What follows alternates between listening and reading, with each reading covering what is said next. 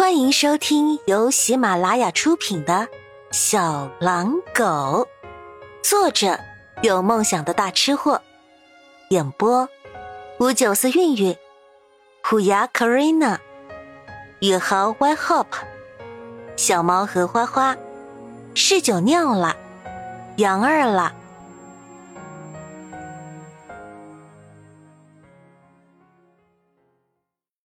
第四集，吃完午餐，关了动物医院的大门，曲颖带着穆修杰回到自己位于某花园小区里的那套两房一厅的小居室门口，时间正好十二点。大门开着，两个男人在里面不停的把大包小包的东西搬出来。这两个男人，曲颖都认得，是临县的猪朋狗友。平时正事不干，吃喝玩乐从来不缺席。没想到这次搬东西，他们竟然被使唤上了。两个男人看到曲颖，尴尬的打了个招呼，再也不敢乱喊嫂子了。估计是因为分手的事情，林宪已经先告诉了他们。林宪呢？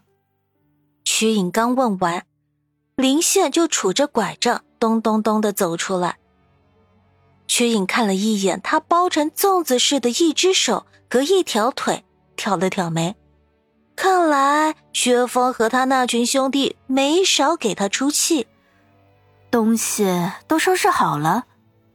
曲颖上前一步，林宪却如同惊弓之鸟，立即条件反射的往后面跳了几步，一脸防备的看着他，显然是昨晚给打怕了。这都造成心理阴影了。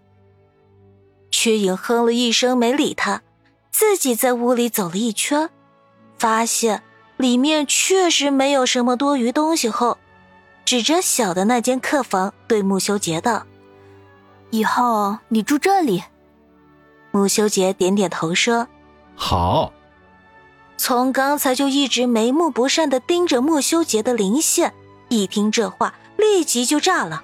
怒气冲冲的质问道：“这小白脸是谁？你凭什么让他住进我们的家？”曲颖看着眼前这个涨红了脸，仿佛自己戴了多高的一顶绿帽子的前男友，冷声道：“哼，这是我的房子，我想给谁住就给谁住，你管得着吗？”“我，我怎么管不着？这房子里的所有东西都是我们两个人一点一滴的添置，是我们两个人的家。”他凭什么进来？林宪辩驳：“你的东西都在那儿呢。”曲颖指了指门口的几箱东西道。林宪却不管，扑上去抓住曲颖的双手，哀求着：“小颖，我知道，这个小白脸是你故意找来气我的。我知道，你对我还有感情，你不要这样伤害自己。你等我，等那个女人生完儿子。”我马上就和他离婚，我们永远在一起。你相信我，我会回来的。你才是我的真爱。我呸！曲颖一把甩开林谢的手，朝着林谢的脸吐了一口唾沫，指着林谢的鼻子道：“你再敢对我多说一句恶心的话，我不介意把你剩下的手和腿也打断。”林谢被呸的脸色发青。他的两个猪朋狗友审时度势，见势不妙，立即跑过来搬林线就走。呃，不说了，不说了，我们马上走，马上就走啊！呃，您息怒啊，您息怒啊！曲颖息怒不息怒不知道，但是显然林线的那句话把穆修杰给惹火，他卷起袖子就要冲出去狠揍林线。好了好了。不用理会这种败家之犬。曲颖拦住一脸怒火的穆修杰，把他拉回小客房前，问道：“嗯，你看看这房间还缺什么？我们待会儿去买。我雇佣你三个月，包吃包住，你负责给我做一日三餐，家务我会另外找人做的。”穆修杰见林线已经跑远，确实追不上了。这才放弃了殴打计划，回过神来和曲颖道：“不用这么麻烦，家务我也全包了，保证比家政阿姨做的好。见过穆修杰的厨艺水平后，瞿颖也不怀疑他的家政能力，点了点头。也行，干得好，给你发奖金。也不知道这句话哪里触动穆修杰的点了，他听了立即低头，腼腆的笑了笑，样子淳朴的像个孩子，仿佛刚刚一脸凶神恶煞的要追出去打人的模样，只是个幻觉而已。屈颖见了他判若两人的变脸速度，也真是只能抱拳佩服了。两人歇了一会儿，屈颖回房间收拾东西。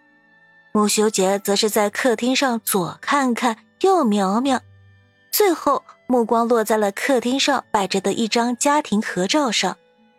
照片里的曲颖才八九岁，扎着两个可爱的小辫子，左手拉着爸爸，右手拉着妈妈，对着镜头笑得灿烂无比。很快，曲颖就提着几大袋塞满了相册。和一些类似音乐盒之类的零碎精品小玩意儿的垃圾袋出来，和穆修杰说：“走吧，我带你去买东西。”穆修杰看着他手上的大包小包问：“这些你都要丢掉啊？”曲颖吃力的举了举手上的东西，轻快的回答道：“对呀，情感断舍离。”穆修杰闻言笑道。断的好，说着，顺便把曲颖手上这些沉甸甸的东西都接了过来。终究，屈颖还是没有把这些精品小玩意儿当垃圾丢掉，而是丢了相册之后，拐了个弯儿去了一间民间办的爱心旧物募捐站，把这些只用过几次还很新很干净的音乐盒、芭比娃娃什么的，都捐给了一家孤儿院。还垫了几十块钱的物品清洗消毒费用。随后，两人去商场逛了一圈，给穆修杰添置了新的洗漱日用品，还给穆修杰买了几身换洗的衣裳。穆修杰长得好，身材更是一流，什么衣服往他身上一套，顿时都高了好几个档次，活脱脱的就是一个人形移动衣架，再加上。他目光奇好，看似随便搭配的衣服，渐渐都既显个性又有品味，几乎是去到哪个店铺是衣服就带往那个店铺。很多客人被他美色迷惑，看他穿什么就跟着买什么。结果一下午下来，穆修杰买了五六套衣服，全是半买半送，不到两折就到手了。看得瞿颖目瞪口呆。最后几番挣扎后，瞿颖也忍不住有便宜不占王八蛋的都市小市民心态，拉着穆修杰给自己挑了几身女装，同样以不到两折的价格拿下。